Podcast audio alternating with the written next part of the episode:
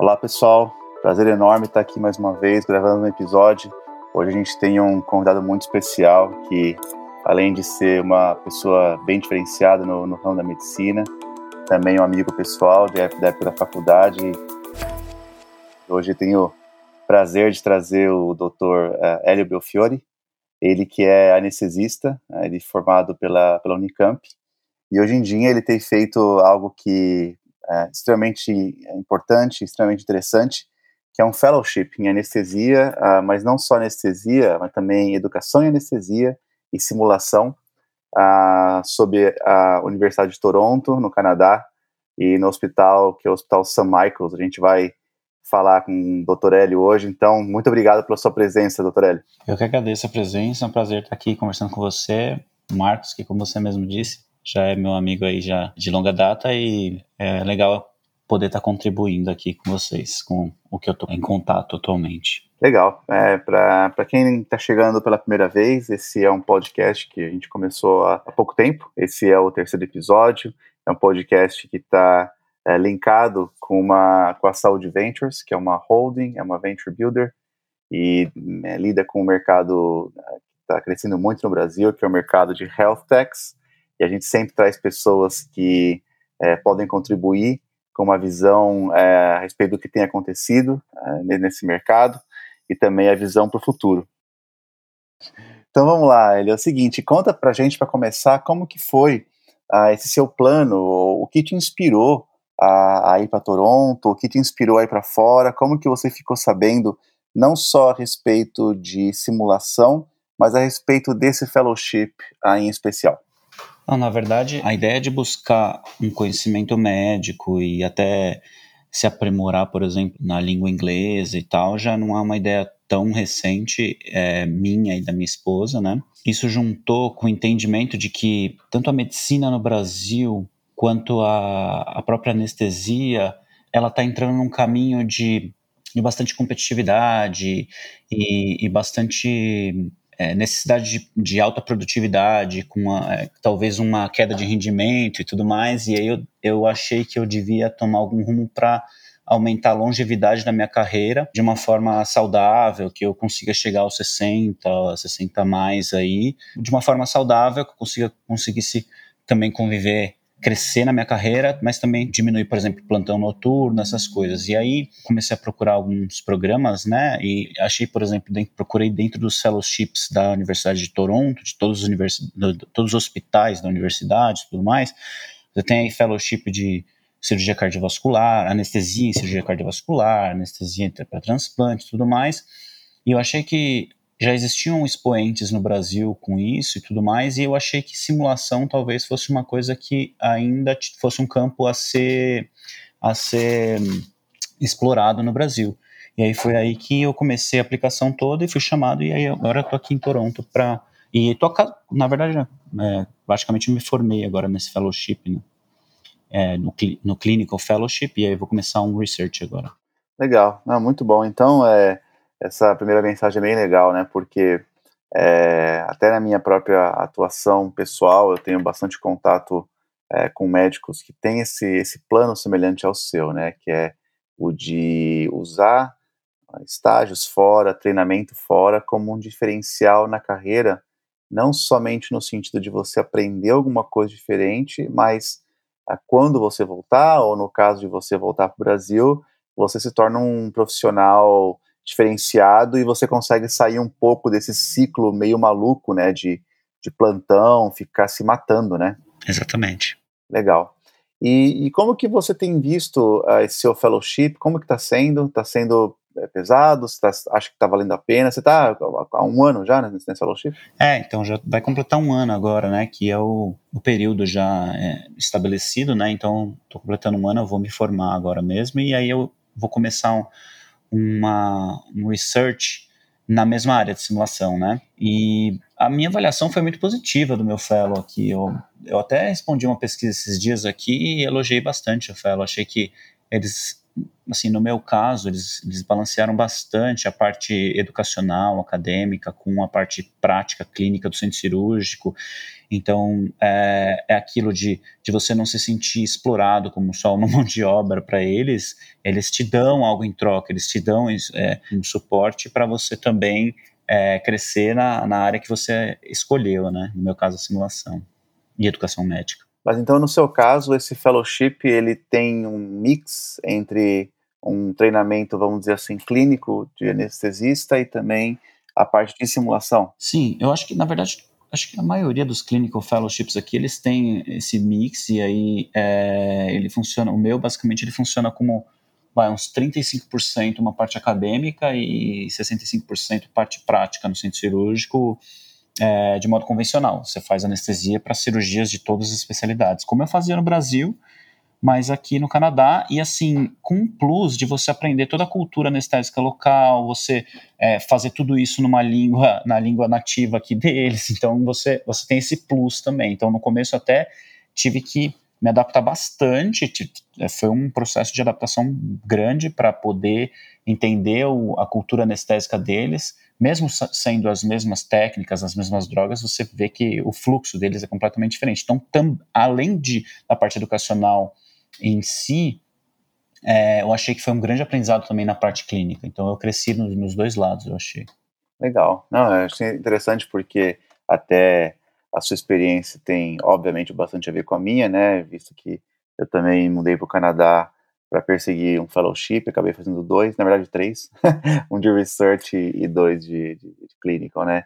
Mas assim, eu estou bastante curioso, Hélio, com relação à parte de simulação, né? O que, que exatamente você aprendeu, como que foi a sua vivência é, nesse fellowship, mais especificamente na parte de simulação? Qual que era a sua atividade nessa parte? Uhum. Não, então, essa, essa é uma pergunta que, na verdade, maioria das pessoas é, se fazem e me fizeram quando eu fui sair do Brasil, assim, perguntando, mas o que, que, é isso, né? Que que é? É, é, um negócio que é um, é um conhecimento ainda tão, tão recente no Brasil que ninguém entende muito bem como funciona isso, a, a simulação para anestesia. Na verdade, quando você pensa em simulação, ela, a simulação ela é uma ferramenta de educação médica, né? De, na verdade, de educação de qualquer tipo. A anestesia trouxe esse tipo de ferramenta de educacional da aviação, né? Então, tipo, começou na, aviação, eles trouxeram, foi um, inclusive um anestesista que era um piloto formado e virou anestesista depois, ele chama é, David Gaba, e o que acontece? Você usa a simulação para várias coisas, e é o que a gente geralmente vê é para você é, avaliar e, e, e instruir algumas situações para você de, de, habilidades técnicas do médico. Então você, eu já eu mesmo quando estava no Brasil já fui para vários workshops que você usa modelos manequins para, por exemplo, usar videolingoscópio para intubação, broncoscopia.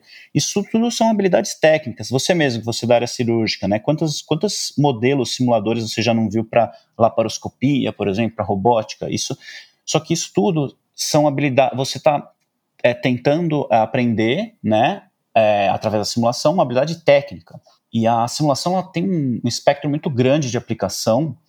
E o, o, que a gente mais focou aqui no fellowship, o que eu mais entrei em contato, toda semana eu tinha é, esse, esse tipo de experiência aqui, é da, de você avaliar habilidades não técnicas, né?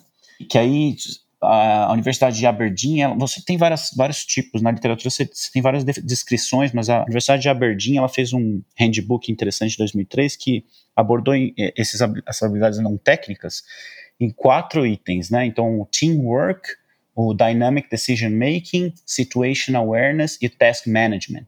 Então, tipo, o que, o que e assim, o que se percebe e que foi para mim assim foi um, um momento de insight muito grande quando eu percebi que é quase que impossível você formar um médico anestesista ou emergencista, alguém que lida com crise, sem você dar, você, você ensinar para essa pessoa habilidades não técnicas como essas, entendeu? Porque numa situação de crise, você precisa usar todos os recursos disponíveis, da, da, da, disponíveis no momento da maneira mais otimizada possível para você ter é, resultados positivos, resultados melhores nessa, nessa situação de crise, né?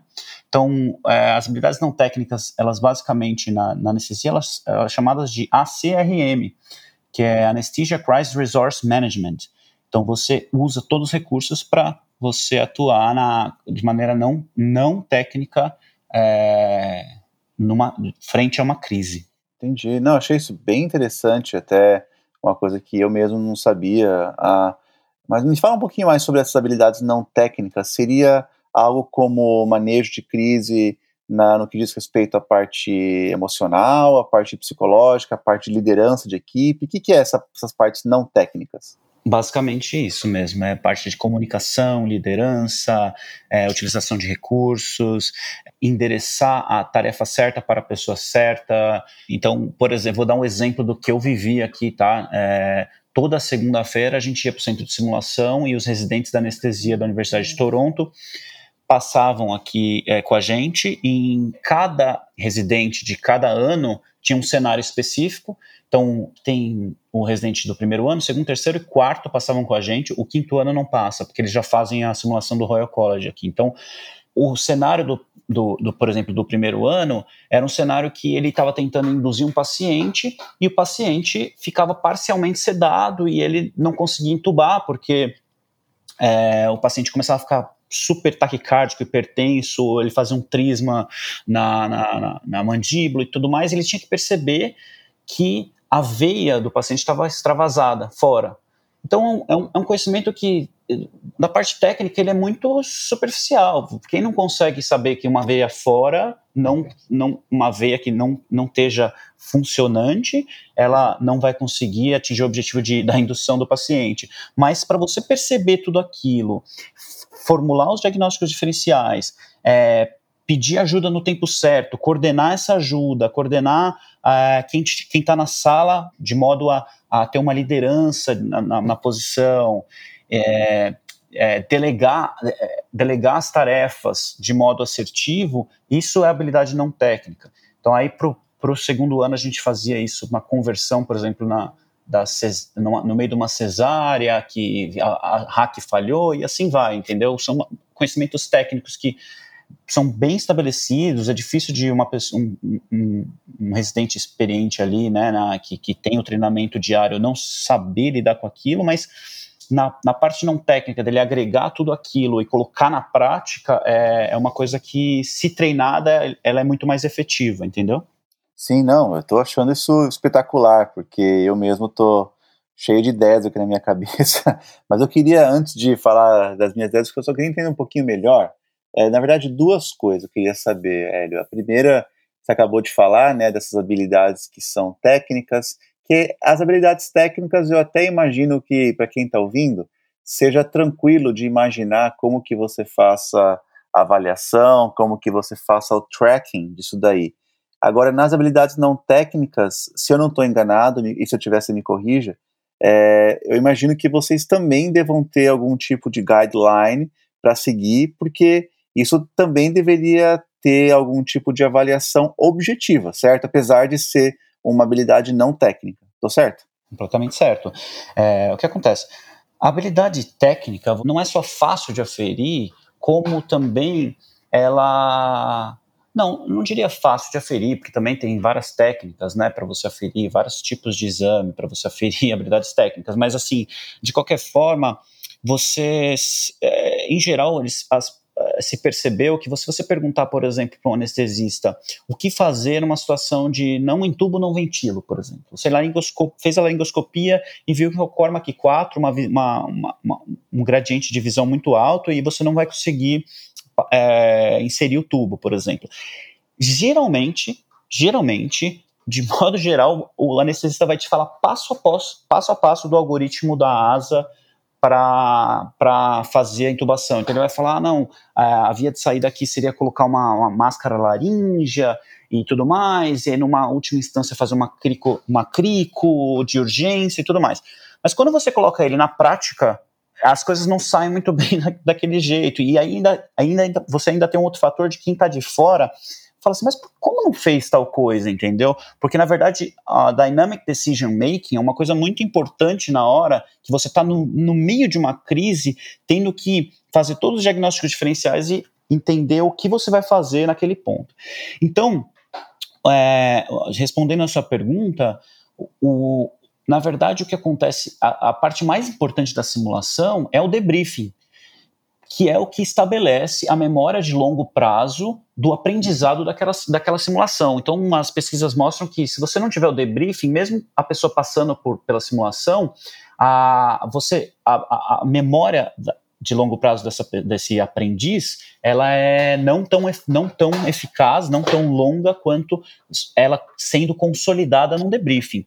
E aí, esse debriefing ele tem várias técnicas para ser, serem utilizadas. Espera um pouquinho, espera um pouquinho que a gente vai falar do debriefing depois. Calma, que esse é um ponto bem legal. A gente vai falar sobre o debriefing, que eu, tenho, que eu sei que é uma coisa que você é apaixonado. Eu só não queria ir para um outro tópico antes de, de, uh, de te perguntar uma coisa a respeito de como que é na prática, como que você descreveria, né? Porque você acabou de falar que uh, no Brasil, né, a simulação embora já exista, né, simulação cirúrgica, eu sei que já existe porque eu mesmo já usei, simulação anestésica também imagino que já exista, mas você mesmo falou que a simulação no Brasil é uma coisa que ainda precisa melhorar muito, precisa evoluir muito. Então, assim, é, para quem está é, tá ouvindo é, e está imaginando, né, como que seria, como que você descreveria um, um ambiente de simulação, uma sala de simulação em que você está trabalhando atualmente? Como que é esse, esse ambiente? O que, que tem? Ah, quem, que, quem que coordena e como que é feito? Então, a simulação, ela, ela foi evoluindo com o tempo e, e você, hoje em dia, o que você se, que mais se fala, né, e, e, o que, que a gente inclusive usa aqui no St. Michael's é a utilização de um high fidelity manequim, né, então um, um, um, manequim de alta fidelidade, então um manequim que pisca, que lacrimeja, que tem é, dispositivos hidrostáticos para sangrar, por exemplo, entendeu?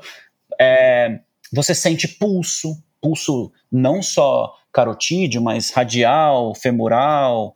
É, ele, ele tem é, alterações da, da mecânica para tornar ele de difícil intubação. Então você consegue transformar ele de um cenário de intubação fácil para uma intubação difícil.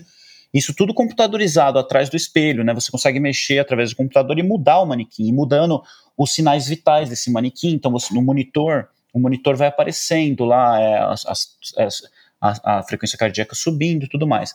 Fora isso, você tem todo o background também do, da, do, do centro de simulação, então você pode colocar background noise, então tipo barulho de UTI, por exemplo, barulho de centro cirúrgico, você pode, você, o ideal você para criar aquele clima de ansiedade, né? Exa é, a gente chama de emotional learning, emotional learning, ah lá, né? A emotional learning é parte do processo e, e, e faz sentido para o aprendizado, inclusive. É, você, você sabe que você está passando por uma simulação, você sabe o que você tá, vai esperar ali, mas você tem uma taquicardia, você sente aquela adrenalina, você, você sente que você é, você, é como se você tivesse uma situação é real. Isso faz parte é, é, é para você se preparar para um caso que você se enfrente na realidade, no futuro, entendeu? E tem, e tem tudo a ver com aquilo que você falou anteriormente, de pessoas que têm a, a teoria né, na ponta da língua, mas quando chega na prática, às vezes a pessoa começa a fazer algumas besteiras, e quem está olhando de fora acaba até não entendendo. Do tipo, eu conheço aquela pessoa, conheço aquele profissional, é um profissional muito bom, mas está fazendo um monte de besteira, mas é por conta do estresse, né? E o, o, legal é que esse estresse, né, é, embora uh, aconteça talvez com maior intensidade com o caso real, mas é algo que, com a simulação e essas, esses fatores, esses elementos que, que imitam né, o estresse de um centro cirúrgico, de uma UTI, eu imagino que te coloque muito próximo de uma situação real, né? Exato. E o que acontece? Quando você está nessa situação e você sente esse estresse, você tem que canalizar tudo de uma forma a obter o melhor resultado possível para aquele paciente, certo? E aí você, a, a gente geralmente, nós somos médicos, né? Você olha um médico e considera ele muito bom quando ele tem a habilidade de sair daquela situação com é, frieza e precisão e ter o melhor resultado possível, certo? Mas o que aconteceu é que se percebeu que você pode treinar uma pessoa a adquirir essas habilidades, entendeu? As habilidades não técnicas. Então, como no Brasil, às vezes você só foca muito na parte técnica e a parte não técnica você espera que a pessoa desenvolva. Aqui no Canadá, por exemplo, você, você as pessoas são treinadas, os residentes saem treinados para utilizar essas habilidades não técnicas também através da simulação, entendeu? Sim, muito legal. Não, isso aí é uma coisa espetacular, né? A gente é, você tem quem está ouvindo esse episódio que é médico ou está na faculdade de medicina sabe, né, que tem assim um choque né, bem grande né, no momento que você sai do ciclo básico, né, o ciclo que você aprende teoria e você vai para a prática, né, e aí talvez seja um dos motivos pelo qual é, médicos precisam estudar muito mesmo, porque o conhecimento técnico deveria, pelo menos em teoria, já está assim completamente sedimentado, né?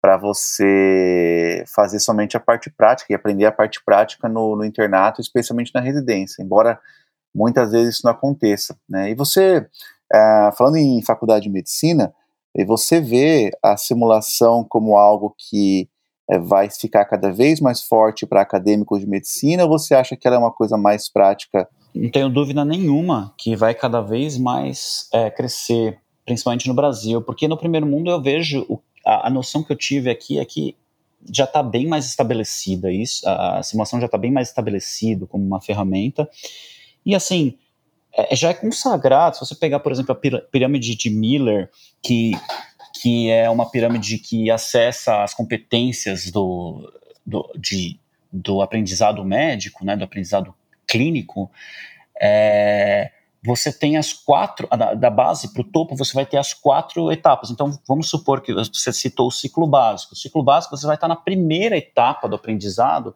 que é você know, é, know né, a, a matéria, né, saber. Então, você adquire aquele, aquele conhecimento. Aí você passa pela segunda etapa, que é, é saber como. Então, você, é, você tem, é, tem como utilizar aquilo por exemplo, para você falar para alguma pessoa e tudo mais. E aí a terceira etapa é o demonstrar. Então, se você saindo do ciclo básico entrando, por exemplo, no internato, a utilizar a ferramenta da simulação antes de você colocar é, o, o, o, médico de frente a frente com o paciente, que chegaria já no topo da pirâmide, que é o fazer, colocar ele para fazer alguma coisa é, no paciente, ele precisa antes demonstrar, na verdade, a habilidade e a, a melhor ferramenta para você é, explorar essa etapa, da, essa, essa parte da pirâmide do demonstrar é a simulação, né? Uma das melhores é, formas de você é, de, de, de, você aferir o, o, conhecimento e habilidade médica, entendeu? Legal. Não, muito interessante, especialmente porque eu consigo imaginar aí até vai ser minha próxima pergunta, eu consigo imaginar ah, quais seriam as interfaces que seriam possíveis de ser usadas, né? Porque você me contou que essa sala que você tem a sua experiência do seu fellowship, ela tem os monitores que podem ser controlados à distância, tem um manequim que reage em algumas situações específicas, mas você vê algum tipo de tecnologia mais disruptiva, mais nova, que pode ser usado também para simulação, ou você acha que esse modelo já é o modelo padrão ouro, assim, com o boneco e as telas numa sala? O que, que você pensa? Então, é, é o seguinte, quando você vai ver estudos sobre finanças de centros de simulação, né, é, é, cálculo de, de, custos e tudo mais. Então, elas, é, é, estimado entre 200 mil dólares a 1,6 milhões de dólares só para começar a, a montagem dele né, 200 mil dólares a 1,6 milhões de dólares, e um custo anual de manutenção de 15 mil dólares. Então, o que, o que se fala na literatura, o que você vê é que nem sempre você precisa de toda essa realidade para você obter um bom aprendizado. O nosso target é aprendizado, certo? Então, é, se fala, por exemplo, que às vezes você, se o boneco, por exemplo, não sangra, se o manequim não sangra, você colocar uma toalha é, com um líquido vermelho embaixo dele, em algum conteúdo até que razoável e tudo mais, já consegue dar impressão para o aprendiz, por exemplo, que ali está tendo um sangramento, você sobe a, a, frequência cardíaca, ele percebe que tá, o paciente pode estar tá tendo um choque hipovolêmico, entendeu?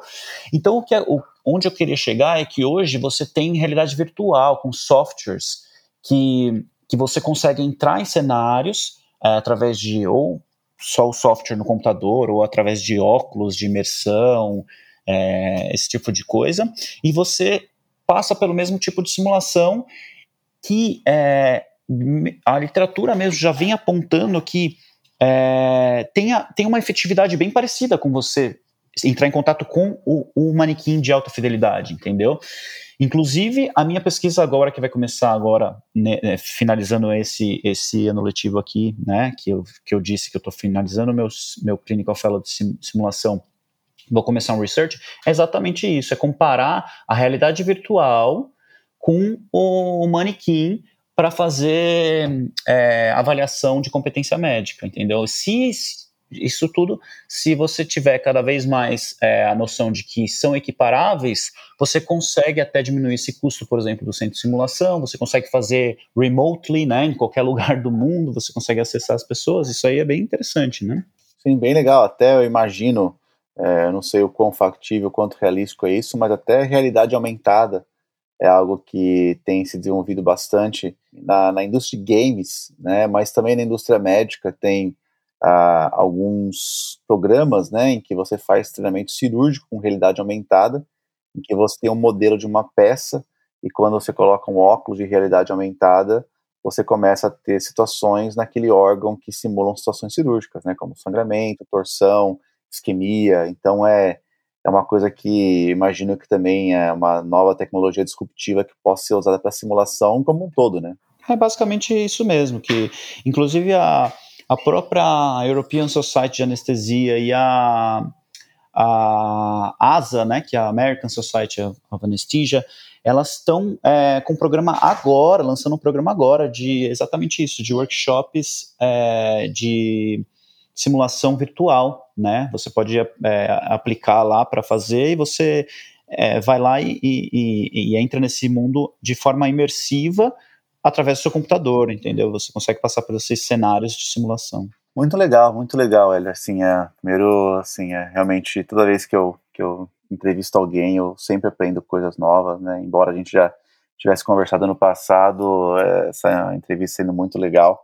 E agora sim, né, eu quero falar a respeito do debriefing. Primeiro, é, o que, que é o debriefing, né, e o, qual a diferença entre debriefing e simulação, ou, ou então qual seria o, o, o, lugar do debriefing, né, a posição que o debriefing assume nesse processo de aprendizado por simulação, né, ah, e como que você enxerga o futuro do debriefing. Então, se puder dar uma, um panorama é, do que você pensa sobre debriefing, ia ser muito legal. Então, como eu já citei, é, o debriefing, é, para mim, mim, assim, eu definiria como a cereja do bolo, né, da, da simulação. Então, você, você só completa, solidifica o seu aprendizado depois que você passa por aquela simulação e é, tem o debriefing para entender o que aconteceu de modo sólido e, inclusive, compartilhar tudo que você pensou para tomar cada atitude e o que, o que você não pensou, por que você tomou atitude é, X e não Y. E aí você tem para o debriefing você tem várias técnicas para você aplicar, né? E o debriefing ocorre sempre após a simulação. Então você tem o você tem o, uma, uma teoria de educação médica que você eh, divide uh, as reflexões em duas etapas: reflection in action e a reflection on action. Então, a reflection in action é, é toda a reflexão que você está fazendo durante um processo de você, por exemplo, nesse caso, durante o cenário. Então, ele vai tomando decisões, vai fazendo tarefas ali na hora, durante a crise, e ele vai tendo reflexões durante, e às vezes falar, ah, não vou fazer tal coisa, vou fazer tal coisa, vou, ah, vou fazer é, fenilefrina, vou fazer adrenalina, que eu acho que é melhor, porque tem um efeito beta maior, não sei o quê. E a reflection on action é a reflection, a reflexão que você vai ter depois, com o debriefing, é, que aí você vai depois é, pensar realmente o que aconteceu, e se eu tivesse feito isso, e se em vez de adrenalina eu tivesse feito vasopressina, o que, como é que seria, e aí você compartilha e você obtém feedback de outro, das outras pessoas que estão no debriefing para você enriquecer a sua performance para um futuro que você venha a, enfrentar alguma situação parecida na vida real, entendeu? Esse, esse, esse é o papel do debriefing e é, é, é, dessa maneira que ele ocorre. E aí você tem várias técnicas para você aplicar ele, para ele ser cada vez mais efetivo, entendeu? Legal. E você na sua experiência, encara o debriefing como, você falou a cereja do bolo, mas um fator essencial até para o processo de aprendizado, porque você vai com calma, né, fora do seu daquele ambiente de estresse que foi inclusive artificialmente gerado, né, por toda a tecnologia e os sinais e os sons da sala, mas o debriefing seria uma forma de você é, moldar o modo de pensar do, do, aluno, né? Exato, exato.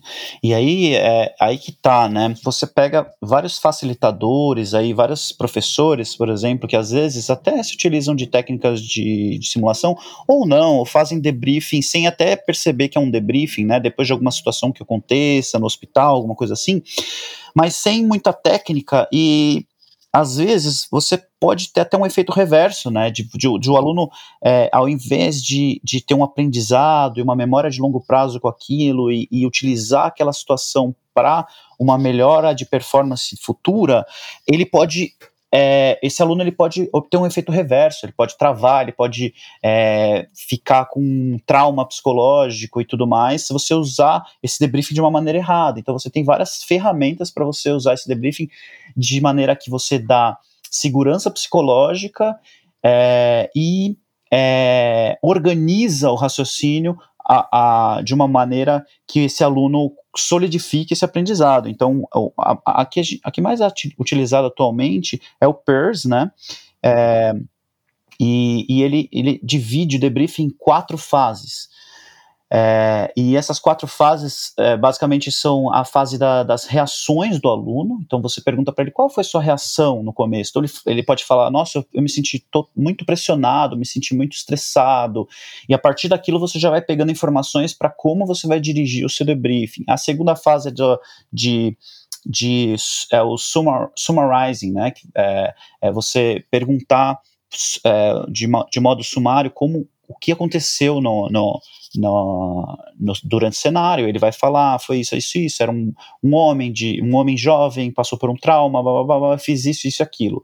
E aí depois vem a parte de análise, que aí sim você vai explorar o máximo possível de tudo o que aconteceu, né? Ah, então, então será que você dá os feedbacks necessários? É, é, entender quais foram as atitudes que ele fez e tudo mais, e no final é, a parte de, de, de mensagens para você levar para casa, por exemplo. Então vamos, vamos, vamos concluir aqui e ver aqui que nós tivemos de, mens de mensagens para a gente levar para o futuro. Então basicamente o PERS ele se divide dessa forma. É uma ferramenta, é uma das ferramentas mais utilizadas hoje no mundo para debriefing. Legal. Não, espetacular, né? Acho que é algo muito bom e eu, lógico, né, não sou da sua área, né? A minha área é cirúrgica, mas eu realmente nunca ouvi falar de nenhum centro uh, de excelência e um centro que tenha tantos recursos, né, e tantas opções e possibilidades de treinamento de, de simulação e debriefing no Brasil. Eu não sei se existe, né?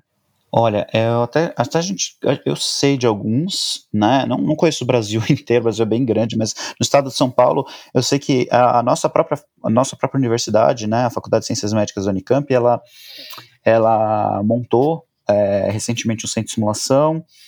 É, bom, eu saí de lá faz algum tempo, mas assim, não, não sei como eles estão utilizando mesmo, mas eles têm uma equipe, né, que é a equipe da, da, da emergências médicas lá, eles usam esse centro de simulação com os alunos, eu não sei de que modo preciso, se eles avaliam habilidades não técnicas, como é que funciona. É, eu sei que o Einstein tem um grande centro de simulação. Antes de vir para o Canadá, eu fiz um curso de simulação lá em anestesia, achei bem interessante. É, mas foi basicamente só um trigger para eu vir para cá e, e já, já entendendo um pouco antes de chegar aqui, mas assim, depois eu percebi que é, um, é, um, é uma visão tão vasta, é uma coisa tão vasta essa, esse, esse mundo da simulação que, que aquilo, na verdade, só me deixou talvez só com um pouquinho de apetite para entender mais o que, que significaria. E a própria USP também tem um, um, um centro, alguns centros de simulação, na verdade. O Instituto da Pediatria tem um, o Instituto da, da Clínica tem outro, e eu não sei como é que eles utilizam é, esse, esses, esses centros. Sim, legal. Legal, Hélio. A gente está é, tá chegando no, no, final desse podcast. É, é, interessante que quando o assunto é bom, é, é, interessante, a gente o tempo passa muito rápido, né? Então, é, lógico, mais uma vez agradecendo a sua disponibilidade, todo o seu conhecimento. Como eu falei, eu aprendi bastante. E para finalizar, eu queria que você desse uma mensagem uh, para quem tem interesse uh, em, em, simulação, em debriefing também, uh, que tem interesse também de, de vir para o Canadá, para você inspirar essas pessoas né, com, a sua, com a sua história. Então, deixa uma mensagem final aí para a gente uh, terminar esse podcast. Legal, queria agradecer então aí também a, o convite, gostei bastante do, da conversa mesmo, foi bem, bem interessante. A minha mensagem, na verdade, é talvez passe por um clichê, mas é, é você é colocar o seu, o seu, a sua meta, estabelecer essa meta e, e, e, e correr atrás dela, entendeu? E, e, assim, você não precisa parar a sua vida, mas você, você não pode deixar ela passar, né? Você, você, você estabelece essa meta e vai construindo passo a passo ela até você atingir seu objetivo. E se você precisar uh, utilizar de alguns canais de ajuda, é, existem hoje até é, empresas que te ajudam a, a vir para, por exemplo, para fazer estágios no, no, tanto no Canadá quanto nos Estados Unidos e que seja, e você consegue utilizar esses canais de ajuda também. Eu acho que isso é bem interessante. É, convido também a, a, a, saber também um pouco mais de, de, de, simulação e tudo mais. Quem quiser meu, meu o meu e-mail, por exemplo, é heliobelfiore.gmail.com, pode me perguntar qualquer coisa. É, e basicamente isso. E agradecer mais uma vez aí a, a oportunidade. Legal. Então é isso aí. É mais um episódio aqui do, desse podcast que a gente começou há pouco tempo, mas já está trazendo bastante conhecimento, agregando bastante a esse ambiente né, de, de health tech, esse ambiente de inovação na área médica. E esse foi mais um episódio. Obrigado mais uma vez, tanto ao Eric por ter participado, também você que ficou até o final e tem muito mais por vir. Tchau!